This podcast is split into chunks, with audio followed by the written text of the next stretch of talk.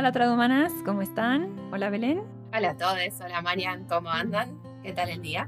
Todo bien, todo bien, con, ya sabes, el clima un poco loco por estos lugares, mucha lluvia. Ah, bueno, sí, por, por acá también, bastante, bastante inestable, pero no importa nada porque hoy grabamos Tradumanas y estamos muy, muy, muy entusiasmadas con la entrevista que tenemos hoy. Sí, fue una entrevista realmente hermosa y justo en el marco del mes, eh, el día 5 de septiembre fue el Día Internacional de las Mujeres Indígenas y justamente en esta entrevista tuvimos el gran honor de entrevistar a Irla Vargas, que es em, hablante del náhuatl, intérprete también. Em, y bueno, hablar un poquito de este día tan importante que se conmemora desde 1983, para quienes no lo sabían. Eh, lo determinaron en el segundo encuentro de organizaciones y movimientos de América en Bolivia en honor a Bartolina Sisa, una guerrera aymara que se opuso a la dominación colonial y que fue asesinada en 1782 en La Paz, Bolivia, por ese mismo motivo. Em, entonces, bueno, estamos en el mes de septiembre, ¿no? Y, justamente entrevistamos a una mujer originaria que también ha tenido, también es una guerrera lingüística, ya que escuchen la entrevista sabrán por qué. Y el objetivo de, este, de la celebración de este día es, bueno, rendir tributo a todas estas mujeres de pueblos originarios porque juegan un papel muy importante en la salvaguarda de la cultura, la lengua y la biodiversidad. Entonces el propósito es reconocer el valor que tienen todos esos conocimientos ancestrales que ellas pasan de generación en generación. Totalmente. Eh, me, pone, me pone muy contenta además que bueno, desde Trahumanas podamos aportar nuestro granito mm, a poner, digamos, esta, esta lucha y, y esta, esta intersección sobre la mesa que bueno, estamos, me parece, todos de acuerdo con que no, no tiene la, visibilidad y la, y la atención que, merece, pero por ahí donde más me duele es que lo veo a veces también eh, hacia adentro de los movimientos y, los colectivos feministas, ¿no?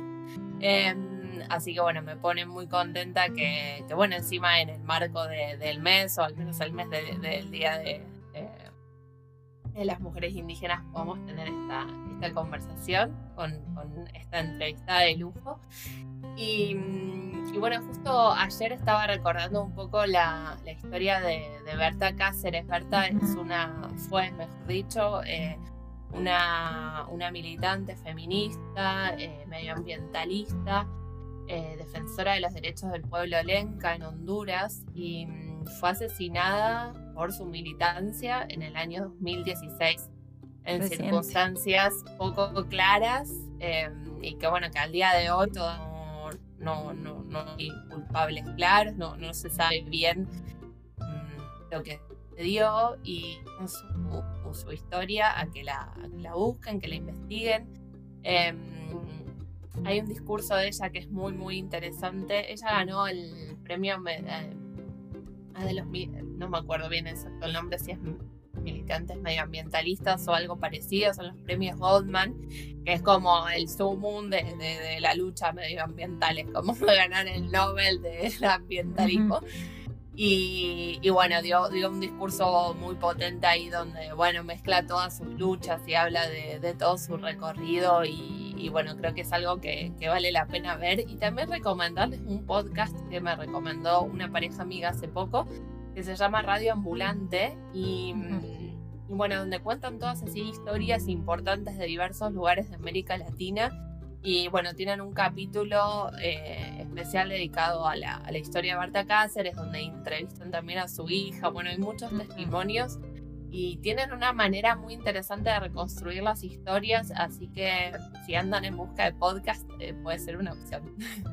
Sí, y además una historia también muy impactante, ¿no? Y que de, cierta manera resuena con eh, justamente esta guerrera aymara que en honor a, quien se, se, determina este Día de, Internacional de las Mujeres Indígenas, ¿no? Y bueno, contarles un poco, yo conocí a Irla, nuestra entrevistada, en el primer Congreso Internacional de Lenguas Indígenas en 2017 en Querétaro. Tuve el, gran honor de presentar una ponencia eh, en la misma mesa que ella, y ahí fue como nos conocimos. Este, y de ahí surgió también una especie de, relación este, eh, y comunicación desde entonces, que, bueno, ha sido muy bonito porque también en algún, coincidimos en otro congreso por ahí de 2019 y justamente yo le preguntaba ¿no? sobre estos temas de género eh, y le dije, bueno, ¿y cómo son las relaciones en, tu comunidad, ¿no? Entre hombres y mujeres. Y sí me dijo, mira, desde que llegó la televisión, ya no nos podemos bañar tranquilas en el río. Y yo dije, wow. sí, sí, sí, me impactó mucho eh, y siempre que doy talleres sobre, sobre lenguaje inclusivo, ¿no? menciono esta historia porque digo, o sea, no nos damos cuenta, ¿no? Está tan naturalizado en, en el mundo occidental que no nos damos cuenta de todo lo que tenemos que aprender de estas lenguas minorizadas. Entonces, bueno, sin más preámbulo, vayamos a escuchar todo lo que Irla tiene que contar y compartir con nosotras. Dale, ya vamos.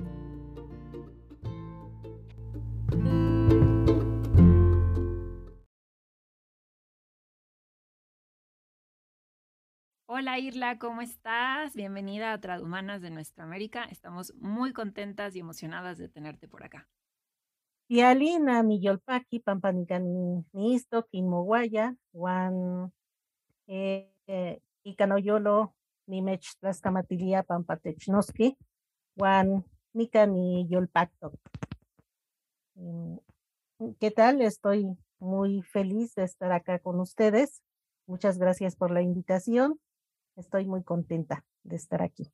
Bueno, buenas tardes, Irla. Muchas gracias por, por estar acá y por aceptar la invitación. La verdad que, como dijo Marian, estamos muy contentas de, de tenerte acá y, bueno, poder conocer un poco tu experiencia y todo aquello que nos quieras contar y compartir. Así que otra vez, eh, muchas gracias. Sí.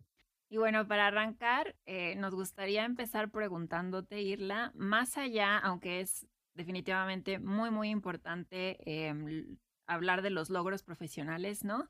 Pero nos gustaría saber, más allá de esos logros, quién es Irla, cómo te defines. Mm, bueno, pues eh, Irla Elida Vargas del Ángel es una, una niña mujer o una mujer niña. Eh, me gusta mucho jugar con las palabras, me gusta construir con ellas y deshacerlas también. Me gusta reír, me gusta caminar, disfruto imaginar personas, situaciones, paisajes. Me gusta mucho escribir narrativa. Mm, me gusta la vida en el campo, sin ruidos.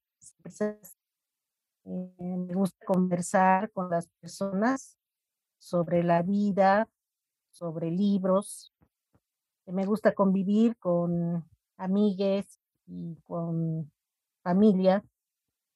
Me gusta comer, me gusta viajar. No me gusta bailar. Sin embargo, mm, me encanta la música.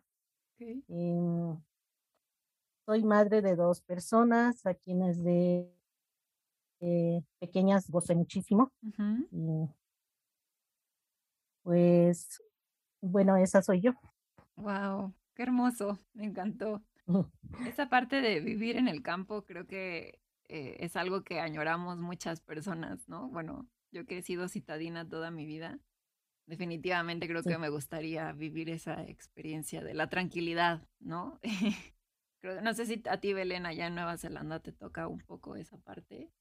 Eh, sí, bueno, como contaba en, en uno de los primeros episodios, fue uno de los motivos, digamos, por los que decidí viajar o alejarme al menos un tiempo de, de Buenos Aires, que es de donde soy. Eh, siempre esta inquietud, ¿no? Como de poder compartir o poder estar en un espacio eh, más tranquilo, donde no, donde no se estuviera corriendo las 24 horas del día.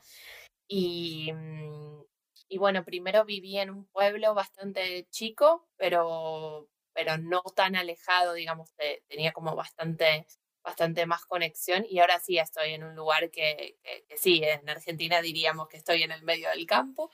Em, y sí, la verdad es que me gusta mucho. Em, no sabía realmente cómo iba a ser la experiencia, ¿no? Porque viví toda mi vida en la ciudad Em, pero bueno, sí, esa, esa sensación que siempre tenía o esa curiosidad em, realmente, bueno, sí, resulta ser una linda experiencia y algo que con lo que me encuentro, con lo que me hace bien y el, el poder tener como un contacto más directo con la naturaleza, ¿no?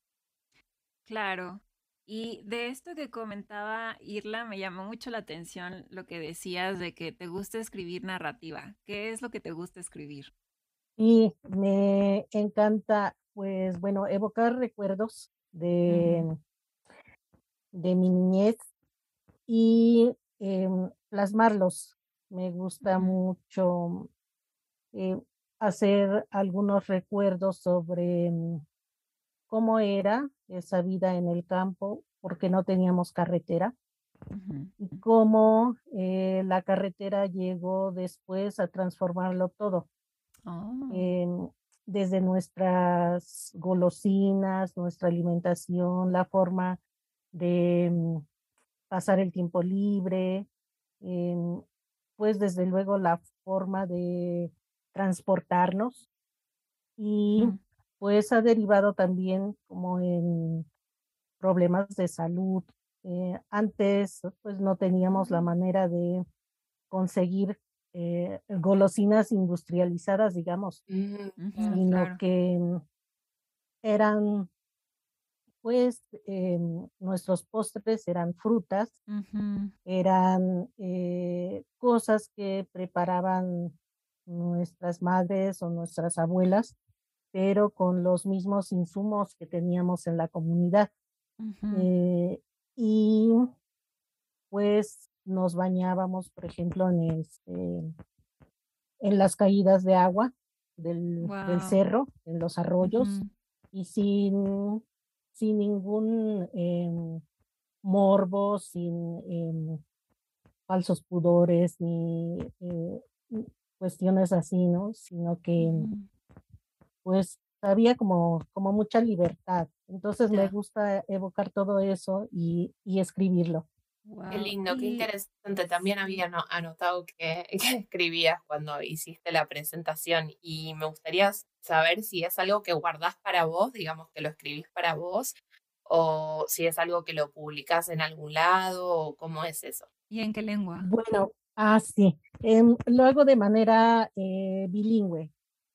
Eh, generalmente pienso eh, en náhuatl y lo escribo así, en náhuatl, y después hago eh, mi propia traducción a español.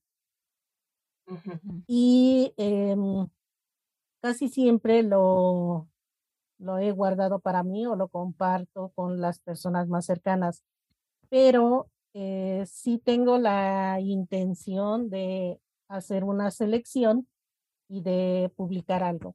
Sí me gustaría. Wow, sí, sería maravilloso. Mm, qué interesante. sí, sí, sí. Justo yo estoy ahorita tomando un taller de, escritura autobiográfica em, porque a principios de agosto falleció una muy querida maestra amiga que pues evocó muchas emociones su, su partida, ¿no? Entonces, sí. Eh, como que siempre he recurrido también a la escritura en situaciones así como muy, muy dolorosas y, o sea, por eso también me llama mucho la atención y me fascina esto que comentas, como que es una manera, no sé, en que tal vez las mujeres como que hemos encontrado esa manera de ir sobrellevando eh, pues la, la dureza de la vida en algunos casos, ¿no? Por esto además que comentas.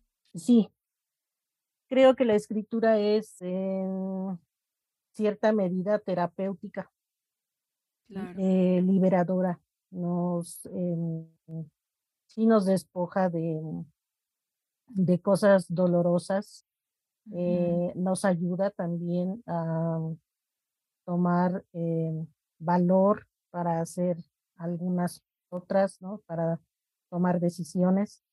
Creo que, que es muy bueno escribir. Em, ayuda a, a, muchos procesos también mentales. Claro.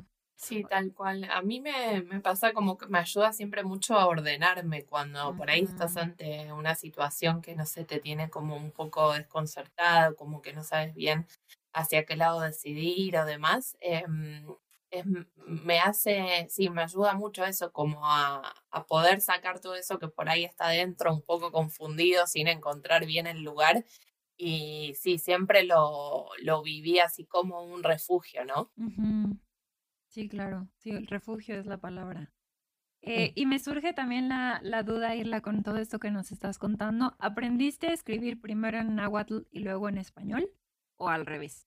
No, eh, bueno, como son estos em, recuerdos em, de, de, niña, inmediatamente me transportan como al contexto y en donde mi, em, mi lengua este, primera pues es náhuatl. Y si es alguna cuestión actual, pues eh, me he dado cuenta que también de inmediato me remite al español. Mm, como que está asociado con las con las emociones del, del momento, cada lengua. Sí. Ah, eso está muy interesante, sí. Mm, pero vos, o sea, sos bilingüe eh, desde pequeña o aprendiste el español más grande? Bueno, eh, no, soy eh, bilingüe desde pequeña y bueno, eh, en la escuela pues siempre usamos español para todos los contenidos, toda la enseñanza, el momento del, del recreo, los juegos, la convivencia, todo, todo en español, en la escuela. Sí. Claro, y luego en tu casa sí hablabas náhuatl. Sí, exacto. Ya que estamos en este tema, ¿cuál dirías Ah, digo, ya, ya comentaste que el español como que te remite un poco a, los, a las emociones del, del presente, del momento, pero ¿cómo describirías tu relación con esa lengua? Desde, digamos, pensando en tu niñez y después, a diferentes etapas de tu vida, ¿cómo, ¿cómo podrías decir que es tu relación con el español?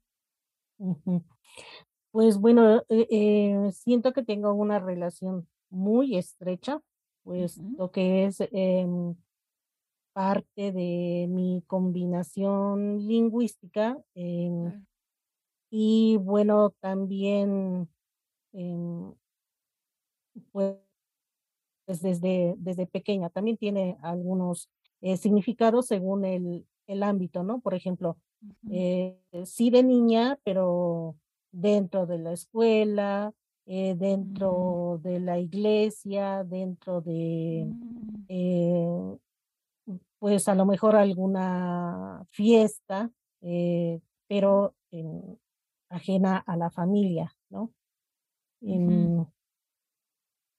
y entonces, pues, sí, a veces hay em, cierto temor también de que como es una pues lengua dominante y como está así en eh, eh, como muy expuesta a las, a las críticas, eh, y pues hay el temor de que no se diga algo bien, de que no se empleen bien ciertas cosas, porque, por ejemplo, en náhuatl no usamos género, no usamos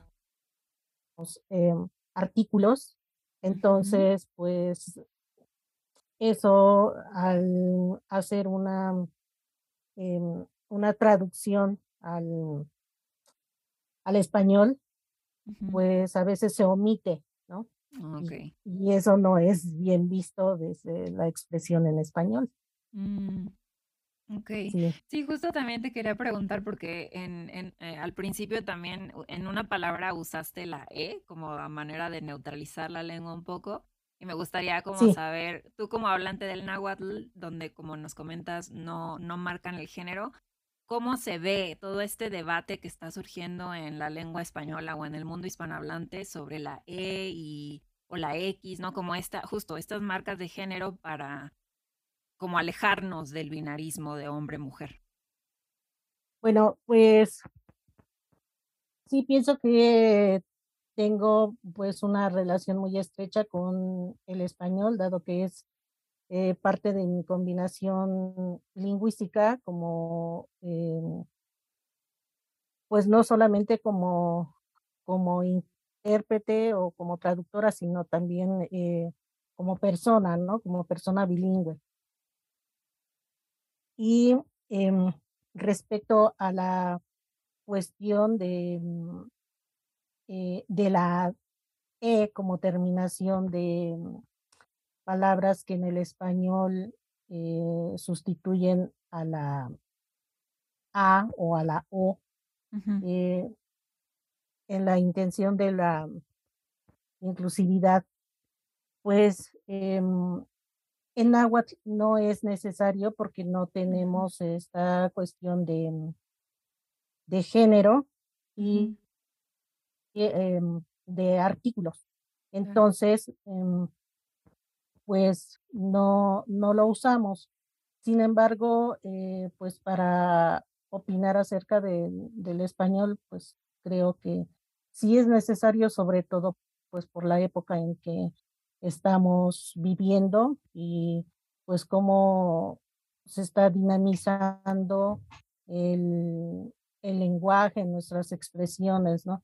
Entonces, pues sí, e, sí es importante y sí es em, pues bien visto que se haga esta distinción. Mm, Sí, me parece, además, me siento que, que, el español tiene mucho que aprender de, de, lenguas como el náhuatl, que no marcan el género, justamente porque creo que deriva como de esta visión o de estas dinámicas mucho más comunitarias, ¿no? De sin tanta jerarquización, por lo que nos comentabas recién de que antes de que llegaran las carreteras, ¿no? Es esa como, como dinámica occidental de la necesidad de, de, de pavimentar y todas estas cuestiones que podían bañarse en el río sin sentir pudor, con, con libertad, ¿no? Y creo que ese tipo de dinámicas se ven al final de cuentas reflejadas en la lengua, como por ejemplo esto que nos dices que no marcan el género.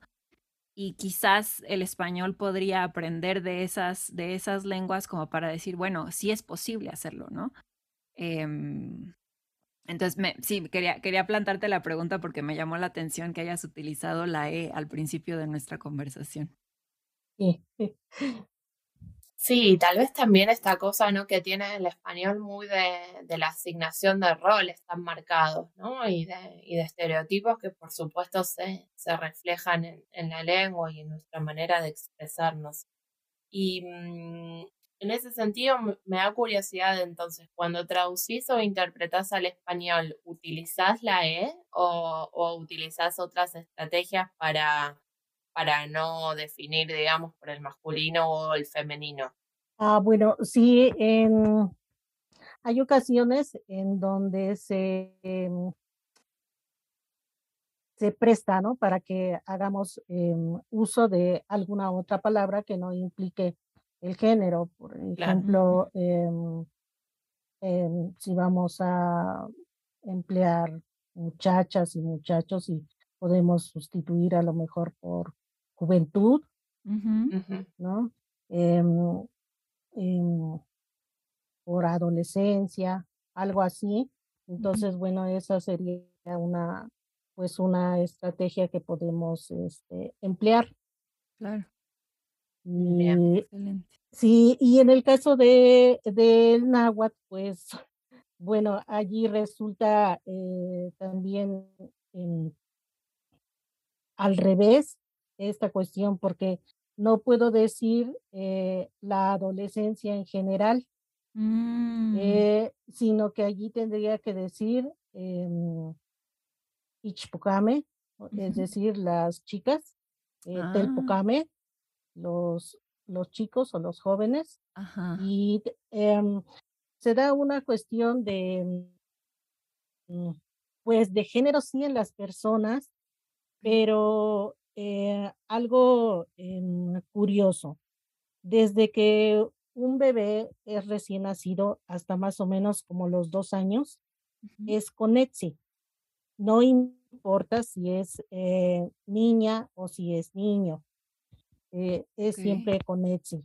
Pero a partir como de los dos años, más o menos a los doce, ya decimos Iguapil para niña y Oquishpil para niño. Okay. Y después de los eh, 12, eh, más o menos a los 16, decimos Ichpocat para eh, joven mujer o eh, el Pocat para joven varón. Okay. Y em, después de esa edad ya es Siwat para mujer y Ah, Tlacat para hombre. ajá. Sí, se da eso también. Ok, pero digamos, cuando viene un texto del español, ¿se vale en el náhuatl usar ambos para referir, por ejemplo, en el caso que decías de la adolescencia o la juventud, ¿se vale usar tanto eh, el referente para jóvenes hombres y jóvenes mujeres o utilizan el, el masculino, digamos, el de los jóvenes varones, para hacer referencia también a las mujeres? No, debemos especificar que es para Ah, ok. eh, hombres y para mujeres, Ah, diciendo la palabra que hace que le referencia a corresponde. esa. Ajá, Ok, sí. ok. Wow, Claro, sería como, como usar un desdoblamiento. O sea, si bien no tienen la marcación de género A o si tienen palabras distintas para, para cada uno de los géneros, o al menos para el masculino y el femenino. Y entonces sí explicitan ambos eh, en, en ese tipo de, de enunciados. Sí, claro, así es. Ok, ok. Wow, Qué interesante. pues sí. Eh, Em, pasamos a la otra, a la otra pregunta, dale. Eh, bueno, así como, como me llamó la atención cuando te presentaste, em, que hablaras de, de tu interés por la narrativa y por escribir, cuando Marian me contó de vos, también me llamó mucho la atención esto de que seas embajadora de derechos lingüísticos. Y me gustaría que nos cuentes un poco qué implica eso, qué, qué lugar tiene en tu vida, qué, qué significa para vos. Ajá. Bueno, em, una institución que es el CEPIADET fue quien em, me nombró como embajadora de derechos lingüísticos porque conocen mi trabajo respecto a la interpretación y entonces, eh, pues esto significa que a donde vaya, debo identificar si hay personas hablantes de lenguas indígenas y debo invitarles, eh, llamarles a que hablen siempre su lengua, a que no la olviden, a que no dejen de nombrar eh, con ella. Y bueno, esto también depende de, mm, esto es desde luego en México, pero también a veces se presta para cuando salimos al extranjero.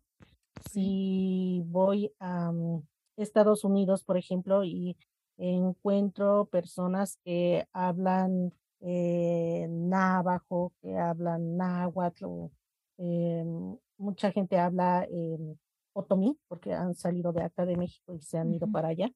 em, también mixteco. Entonces es, eh, pues, eso, hacer que, que continúen su, su lengua, que no se les olvide, aunque estén en otro lugar, aunque estén en otro, en otro país, ¿no? Y bueno, también estando en Estados Unidos, pues no solamente la, la lengua, las lenguas indígenas, sino también se puede hacer trabajo eh, por el español, porque allá es una Ujú. lengua pues minoritaria, ¿no? Claro. Entonces, eh, también en ese, en ese sentido. Y bueno, em, pues personalmente me genera responsabilidad y compromiso eh, con mi propia lengua y pues para continuarla y para lograr colocarla pues en diferentes ámbitos también, no solamente em, continuarla, sino también eh, eh, que podamos colocarla en otras, em,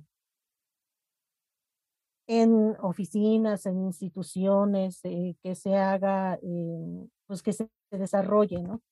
Y pues también que haya la atención en los juzgados o en las instancias de justicia y de salud en, en los hospitales, pues ya ves que a veces no hay em, quien atienda las necesidades lingüísticas pues, de la población indígena. Sí. Entonces también eso es un poco mi, mi trabajo como embajadora de derechos lingüísticos, ver que haya la atención en las, en las lenguas. Ok. Sí. Wow, sí suena como un montón de cosas que, sí, pues mucha responsabilidad, como dices, ¿no? Porque Sí, claro. sí, sí, como compartir o no, inspirar a la gente a, a- que supere el miedo, supongo, a la discriminación, ¿no? Eh, es, es un reto bastante grande. Y justamente hablando de retos u obstáculos, eh, nos gustaría saber cuáles han sido los, los más grandes con los que te has enfrentado, tanto como eh, haciendo esta labor que nos dices como embajadora de derechos lingüísticos, eh, como intérprete y como mujer originaria. Sí. Em, bueno, pues obstáculos como, como intérprete, pues siempre vamos a, a tener algunos eh, retos, algunas problemáticas eh, desde el punto de vista lingüístico, porque em, pues em, no tenemos equivalencias Claro. eh, para el lenguaje técnico que procede del español o que procede de alguna otra lengua, ¿no? Nuestras lenguas son como más em, próximas, más cotidianas, eh, no hemos teorizado, no se ha hecho un trabajo, eh, pues de, digamos, científico, pero, pero científico desde otro punto de vista, no de la, Claro. dentro de la cultura, ¿no? Eh, y pues también respecto a las, a las teorías, porque pues hemos em, sido alfabetizados o alfabetizadas en, en español y em, pues hace, mm, hace falta pues eh, que nos demos cuenta de, de todo esto, ¿no? Eh, por otro lado, también la mm, infravaloración que hay de la profesión de, de intérprete, ¿no? Em, nos invitan o nos llaman a que eh, fungamos como, como intérpretes, pero em, si hay estímulo es muy bajo. Y es eso, un estímulo nada más. Eh, no es propiamente un pago, eh, no es algo que nos permita em, vi- vivir propiamente de eso, sino que pues tenemos que tener otros trabajos eh, para que eh, podamos también de alguna manera atender la interpretación o, o la traducción, ¿no? Y bueno, em, también en este sentido, a veces em, se nos discrimina como mujeres porque se prefiere dar em, los, los trabajos, eh, las oportunidades a un, eh, a un hombre, a alguien Mm. este, masculino, porque eh, las instituciones a veces consideran que tiene mayores posibilidades de viajar, mayores posibilidades de Mm. em, desenvolverse, de quedarse en otro lugar, de pasar la noche en otro lugar si es necesario. Y em, pues que las mujeres no. Entonces, em, nos, nos reducen esas posibilidades de participación, ¿no? Claro. Este, y pues eh, también he visto que mm, a veces no hay una, una pertinencia cultural, porque he detectado casos en donde alguien víctima de eh, algún delito sexual es auxiliada por eh, un varón. Entonces esto me parece que es eh, mm, totalmente carente de una pertinencia puesto que dentro de nuestra cultura, las mujeres somos siempre con las mujeres. Eh, Mm. nuestros, nuestros temas siempre son con la mamá, con la abuela, con las este, tías, con quien es responsable de, de la niña, ¿no? De, de una mujer. Y em, si, si lo hablamos, eh, pues fuera de la casa, pues tiene que ser mm, con, con la madrina, por ejemplo, pero siempre que sea una, una mujer. Okey. Y em, en este caso, pues si algo tan, tan íntimo, tan em, doloroso, tan traumático y se tiene que em, exponer ante un hombre, me parece también que estamos pues incurriendo en una, en una falta de sensibilidad y pues de pertinencia, ¿no? Claro. Incluso Em, me imagino bueno, que pues perdón. sí, Ah, no, digo que incluso me imagino que esa ese como choque, ¿no? Que va contra contra la manera en que se relacionan, eh, entre mujeres, eh, específicamente, eh, inhibe, ¿no? A las a las víctimas en este tipo de casos a a contar detalles, por ejemplo, ¿no? Que, pues, son de suma importancia para para que un órgano jurisdiccional, por ejemplo, tome una decisión, ¿no? O o realmente comprenda la gravedad del asunto. Entonces sí, qué complejo. claro que pueden ser agravantes esos detalles, sí, y se omiten a veces por la Pues, por la pena, porque no claro. hay esa confianza, eh, porque lo está atendiendo un hombre. Mm, No, sí, es, es tremendo. O sea, es, es algo aparte que vemos que, que se repite en, en muchas, ¿no? Estructuras y, y mecanismos de denuncia, donde, o sea, un proceso que de por sí es traumático y revictimizante como la denuncia, se ve aún más dificultado por trabas como estas que podrían ser solucionadas con un poquito más de planificación y un poquito de empatía. Em, eh, no es que es algo que te demanda un, un recurso eh, estatal extra, es simplemente aplicar un poco de, de perspectiva de, de género y de inclusión al planeamiento de- del proceso para que sea un poco más eh, amigable con alguien que ya está pasando eh, una situación muy dolorosa y muy traumática. Claro.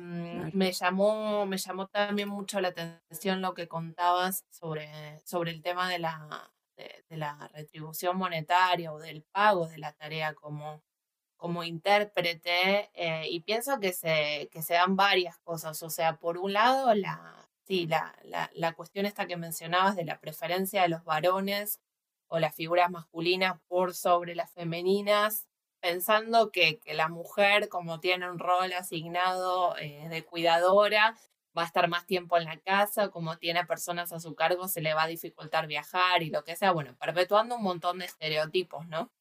Pero sí, también al no permitir que alguien eh, viva de su profesión de intérprete, eh, es un círculo vicioso, ¿no? Porque, bueno, tenemos personas que tienen eh, una necesidad de comunicarse, que es muy importante encuadrarla dentro de, un concepto de derechos, ¿no? Por eso también me llamaba mucho eh, la atención para bien de, este, de esta figura de embajadora de derechos lingüísticos, porque creo que es muy necesario explicitar esto, ¿no? Que lo que está en juego son derechos humanos eh, y que cuando el Estado, cuando no, no, no estamos ahí para, para garantizar que haya un intérprete, por ejemplo, porque no le pago, entonces esa persona tiene que subsistir y sale a hacer otro trabajo y demás, eh, lo que se vulneran son derechos y, mm, y bueno, Claro. como siempre terminan eh, mucho más afectadas las, las comunidades y las minorías, ¿no?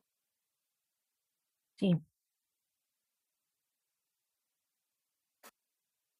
Y algo ibas a decir, Isla, y y creo que te te interrumpí.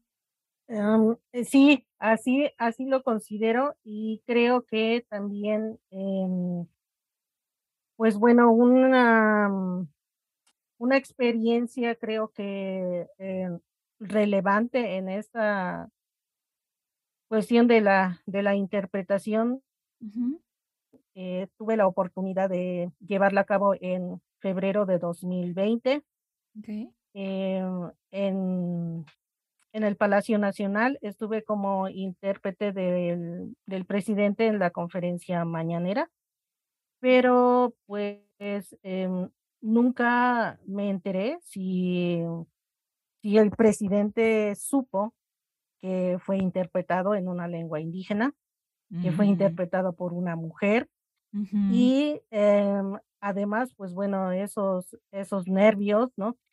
Em, que siempre tenemos los intérpretes porque, pues aunque conozcas eh, más o menos el tema, en esta situación particular con el, con el presidente eh, Obrador, no sabemos qué a último momento vaya a decir. Y como eh, también es una situación particular porque tarda varios segundos en generar una frase y la que continúa. Entonces, para que yo construyera en náhuatl lo que él estaba diciendo en español, a veces tenía que esperar a que dijera dos o tres frases para colocar mm. la última al principio de, del mensaje mío, ¿no? y, luego, además, eh, el temor de que si iba a decir que de estas frases que pues estila, ¿no? Sí, me canso ganso. Sí, sí, me canso ganso, o bueno, de este tipo. Eh, ¿Cómo lo iba a, a decir yo, no? ¿Cómo este, iba a encontrar rápidamente la manera de, de transferirlo, este, pues a náhuatl, ¿no? Eh, definitivamente no, no iba a encontrar. Entonces eh, sí tenía mucho, mucho miedo antes de hacer la, la interpretación, muchos nervios, pero pues bueno, una, una parte eh, hasta donde me indicaron que era la, la interpretación y pude, pude hacerlo. Em, creo que bien, en buenos, en buenos términos. Y pues ese ha sido como un, un gran reto, porque eh, cuando vamos, por ejemplo, a los hospitales, bueno, pues sí implica a veces algunas eh, circunstancias de sobre las partes del cuerpo, sobre em, cómo se da algún padecimiento, eh, dónde está el dolor, eh, cuestiones así. Y en el aspecto jurídico, en el ámbito jurídico, pues bueno, también ya más o menos sabemos cómo em, eh, se dan esos, esos discursos, ¿no? Y cuáles son las palabras este, recurrentes en un, en un juzgado, en un, en un tribunal, pero en este caso el discurso era totalmente distinto. Claro, un poco más espontáneo. Sí. wow, no, sí, un reto enorme, eh, en, en todos los sentidos, además. Este, pero bueno, bueno, ah, felicitarte, ¿no? Porque interpretar para un presidente sí, que es un, un, logro, ¿no? Y más en este contexto mexicano, ¿no? Donde, como tú lo estás comentando, todavía hay una predilección muy marcada hacia la figura masculina en, en muchos ámbitos. Creo que es un gran logro y, y, bueno, además forma parte de tu, de tu función, ¿no? Como embajadora de derechos lingüísticos al final. Sí, también. Y así es. Excelente. Em, bueno, yo me transpiré solo de escuchar tu experiencia, así que mis felicitaciones totales. Em, qué, qué, momento, qué orgullo, pero sí, qué, qué, presión y, y, cuánta preparación para llegar a ese momento y, y poder desenvolverse de la mejor manera, ¿no? Em, tenemos otra pregunta que es en función a tu rol de cuentacuentos en el programa de prevención de delitos sexuales en escuelas primarias y preescolares indígenas. Em, ¿Nos contás un poco, digamos, qué, qué, es lo que haces ahí y cuál fue así alguna experiencia em, que te haya marcado en ese rol? Ah, sí, claro. Eh, esta, mm, esta experiencia, bueno, yo no la eh, digamos, no la busqué, llegó a mí. Em, eh, de, de parte de una asociación civil que eh, estaba trabajando un proyecto para em, de, de cuentacuentos, este, justamente ya tenían el, el cuento traducido, entonces Mm. yo solamente debía leerlo, aprenderlo y contarlo después en las escuelas que em, ellos tenían ya programadas para visitar. Entonces hicimos una, un recorrido por escuelas em, indígenas de preescolar y de primaria por el estado de San Luis Potosí, en la Huasteca.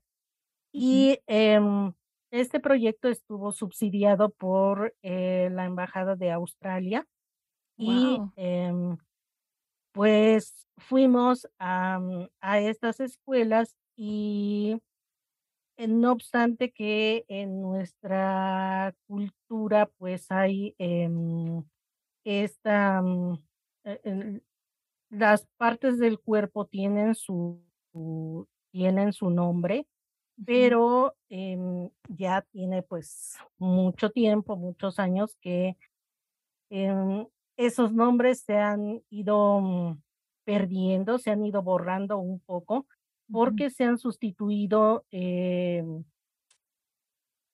debido a que a las eh, partes sexuales se les em, asignan nombres eh, como en español, como a manera de, de juego, como a manera de ocultamiento Mm, de el verdadero nombre, este, se dice otro, ¿no?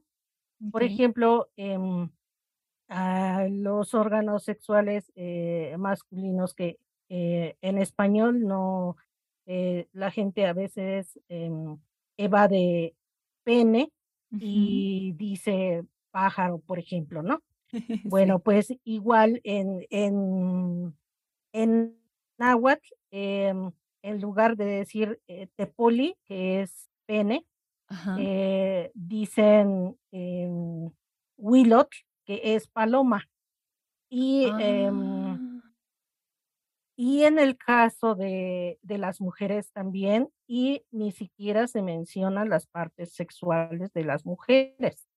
Entonces, esto fue un reto mayúsculo porque llegar a las, em, a las escuelas y la intención es que los niños y las niñas em, entiendan eh, eh, que su,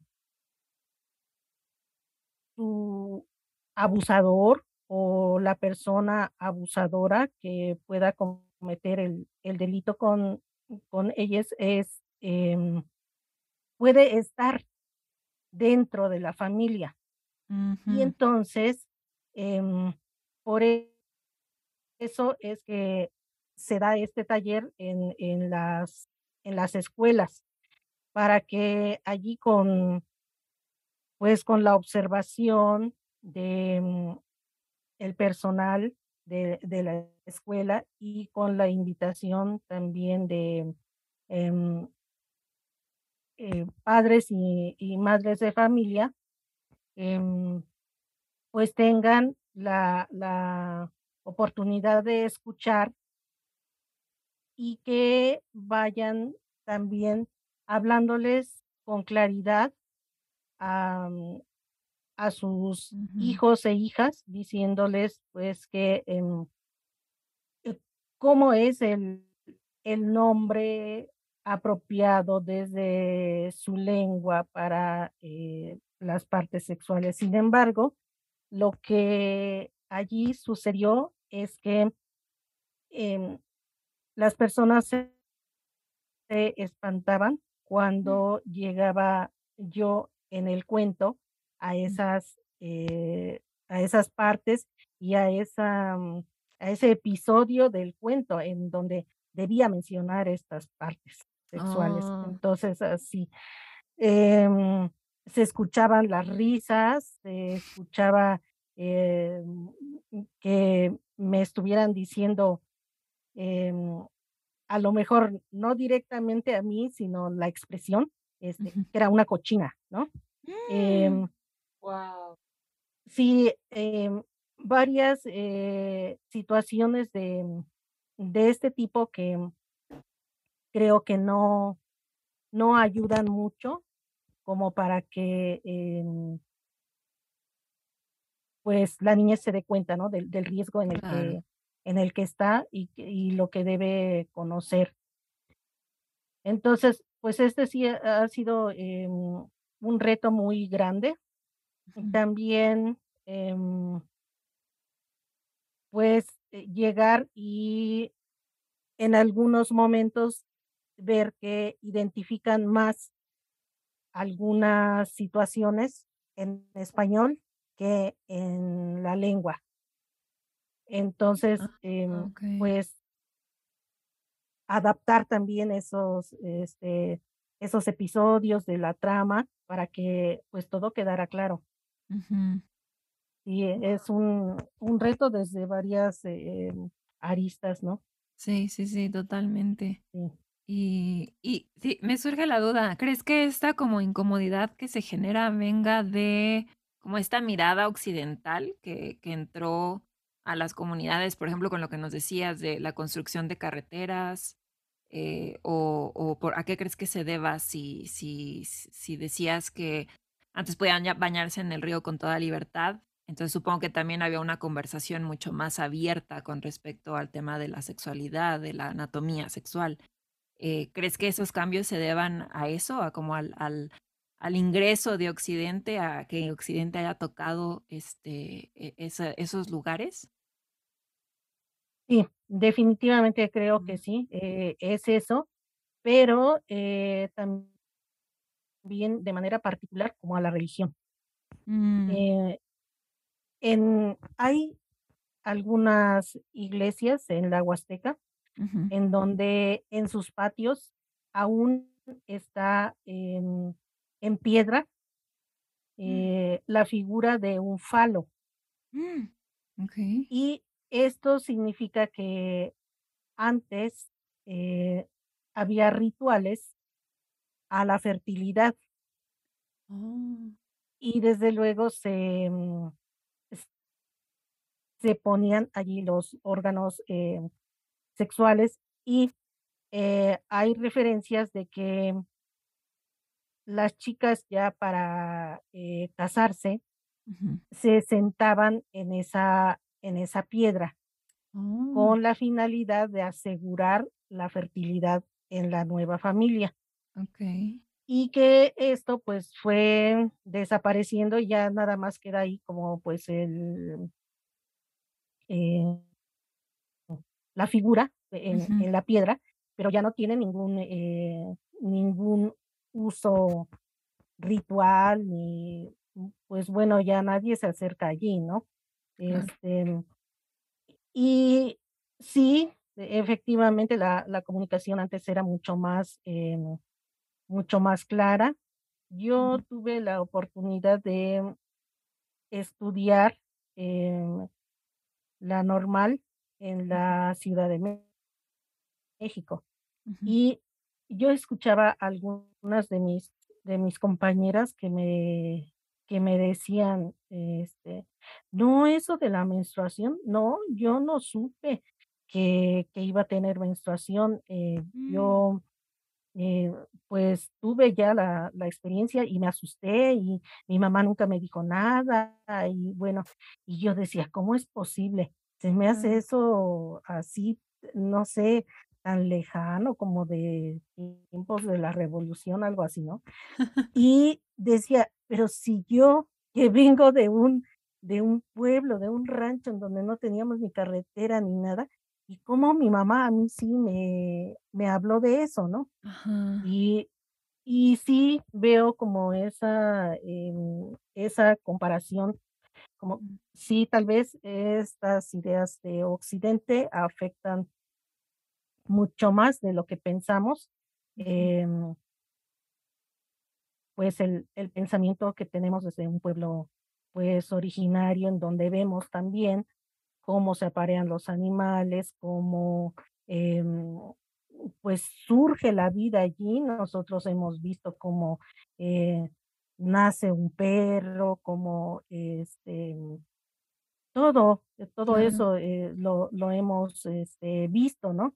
Y bueno, sin, sin hacer preguntas, eh, a veces, ¿no?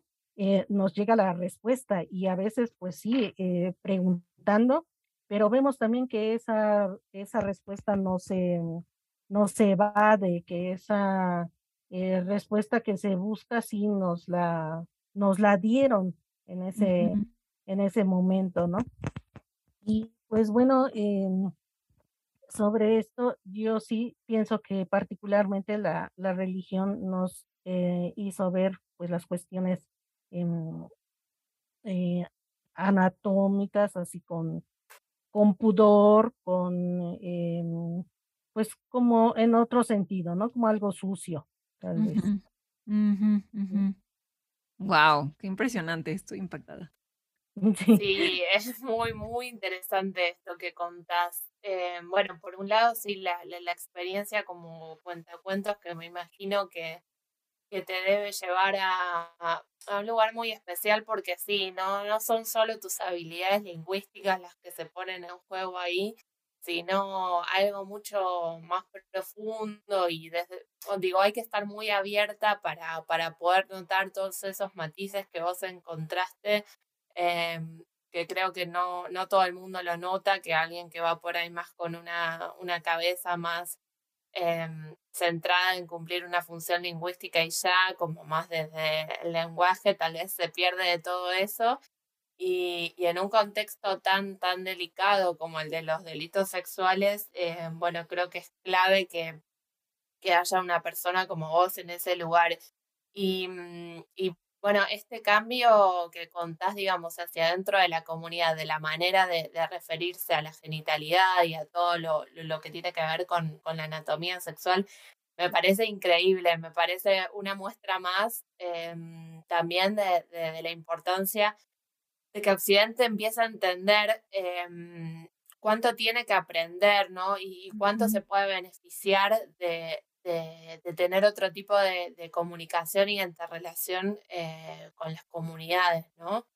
Em, como que siempre ese prejuicio de que, bueno, no, nosotros ya tenemos todo resuelto, eh, las cosas se hacen así, los niños, las niñas se crían de este modo y ahí está, y te encontrás a, a mujeres que se enteraron que, que, iban a menstruar porque un día menstruaron y nunca nadie les habló de eso.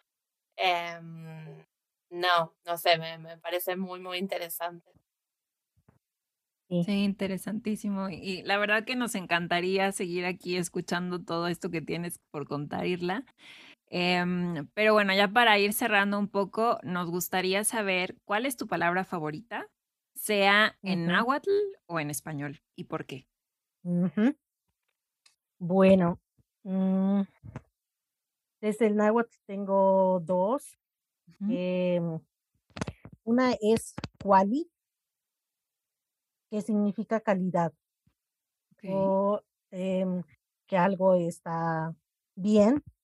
Ah. Y em, no tenemos una palabra para decir que algo está mal, sino que la formulamos a partir de la negación. Es decir, cuando algo está bien, cuando algo está excelente, decimos quali. Y si algo está mal, decimos ashwali. O sea, ese ashwali es no bueno, eh, por lo tanto, malo. Okay. Pero, pero no hay una palabra em, diferente, pues, que, que pueda significar eh, lo contrario. Okay. Entonces, esa me, me gusta mucho. Sí. Em, tampoco tenemos bueno, pero eso ya es agregado, eh, porque no es la, la, segunda palabra. Tampoco tenemos eh, para decir feo, solamente para ah. decir bonito decimos cual sí. Okay. Y entonces, si queremos decir feo, igualmente lo formulamos a través de la negación y decimos ashwalsi. Entonces, es algo que no es bonito, por lo tanto es feo. ¿no? Y la otra palabra que me gusta mucho en náhuatl es yolot, que significa corazón. Y me oh. gusta porque a partir de, del náhuatl todo es em, a partir del corazón, todo gira en el corazón, o sea, el, el corazón es la vida y, e incluso pensamos con el corazón, porque nosotros mm, eh, en español podemos decir, mira, em, piensa con la cabeza, ¿no? Eh, y, de hecho tenemos esa, esa idea en español que, que pensamos pues con, con la cabeza, ¿no? Y en náhuatl decimos shimoyol no o sea, piensa, eso, eso es em, como en una traducción libre, este, pensar, ¿no? Pero si glosamos la palabra, está ahí la partícula yol, shimoyol nognotza, que em, lleva ahí em, introducida e, inserta eh, esa partícula yol que es corazón y entonces significa algo así como eh, me llama el corazón, es decir, estoy pensando. Eso ah. es, em, pues, en muchos, en muchos sentidos, con muchos significados, tenemos esa, mm, esa palabra, esa partícula del corazón. Por ejemplo, cuando nos preocupamos, también decimos ni moyol o sea, em, estoy eh, preocupada, pero es algo que llevo en el corazón. Entonces, em, por eso me gusta muchísimo esa, esa palabra. Sí, qué hermoso, qué, qué bonita manera de ver y de hablar de la vida, me encanta. De no, no tener algo negativo, sino, gracias. sí, trabajar sobre lo positivo. Mucho la atención, sí, sí, Qué hermoso. Bueno, pues Irla, un, un gustazo haberte tenido por acá, haber charlado contigo sobre temas tan interesantes, sobre un poco de lo mucho que has hecho por, por la comunidad lingüística del náhuatl em, y que hayas compartido todas estas experiencias tan maravillosas con nosotras. De verdad, muchas gracias. Em, y, Muchas gracias a ustedes eh, y gracias por la invitación eh, muchas gracias por, por escuchar lo que pues yo he podido eh, compartirles. Veo en esto pues una, una oportunidad también para que otras em, mujeres eh, puedan también prepararse como, como intérpretes para, para que puedan también em, hacer alguna eh, actividad, alguna acción de pues las lenguas indígenas o eh, la lengua que, que hablen y de el punto de vista de nuestros de nuestros pueblos, ¿no? Que pues que hemos eh, conservado hasta hasta hoy y que es muy importante que pues que lo que lo conservemos, no solamente que lo, que lo preservemos, sino que em, lo resguardemos para, para siempre, ¿no? Que esto mm, tenga una vida em, prolongada más allá de nosotros. Ojalá, ojalá que, que, así sea y que sí, que más mujeres y personas se, se entusiasmen eh, al escucharte y, con tu historia y tal vez aportar su, su, granito de arena desde sus lugares a, esta lucha que, que, bueno, es muy importante visibilizar y reivindicar. Por mi parte, bueno, agradecerte otra vez por, por todo lo que nos compartiste. La verdad que fue un gusto charlar con vos. Y bueno, si salen esos cuentos y esas narrativas, por favor avísanos porque estamos acá en primera fila listas para, para leerlas, compartirlas y difundirlas. Sí, totalmente. Sí, muchísimas gracias. A ti, Irla, un abrazo muy grande. Muchas gracias. Gracias. Igualmente, de vuelta. Gracias. Hasta luego. Hasta luego.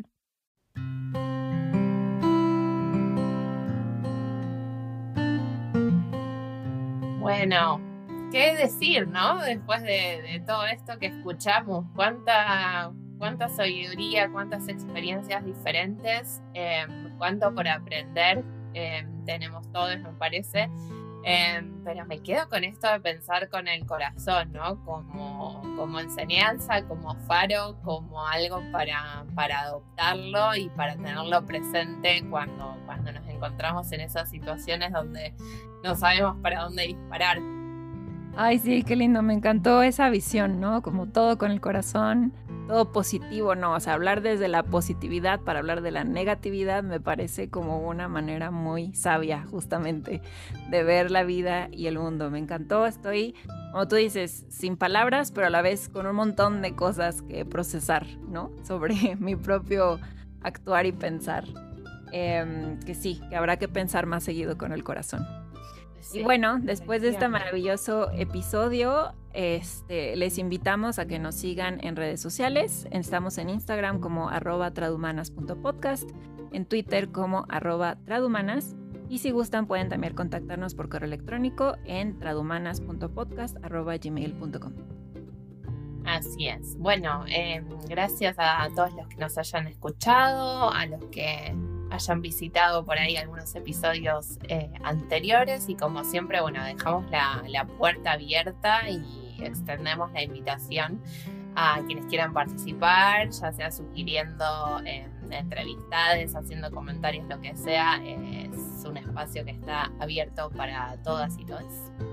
Así es, recuerden, pueden visitar eh, el formulario en nuestras redes sociales y nos escuchamos hasta la próxima. Gracias y un abrazo, Tradumanas. Adiós. Chao.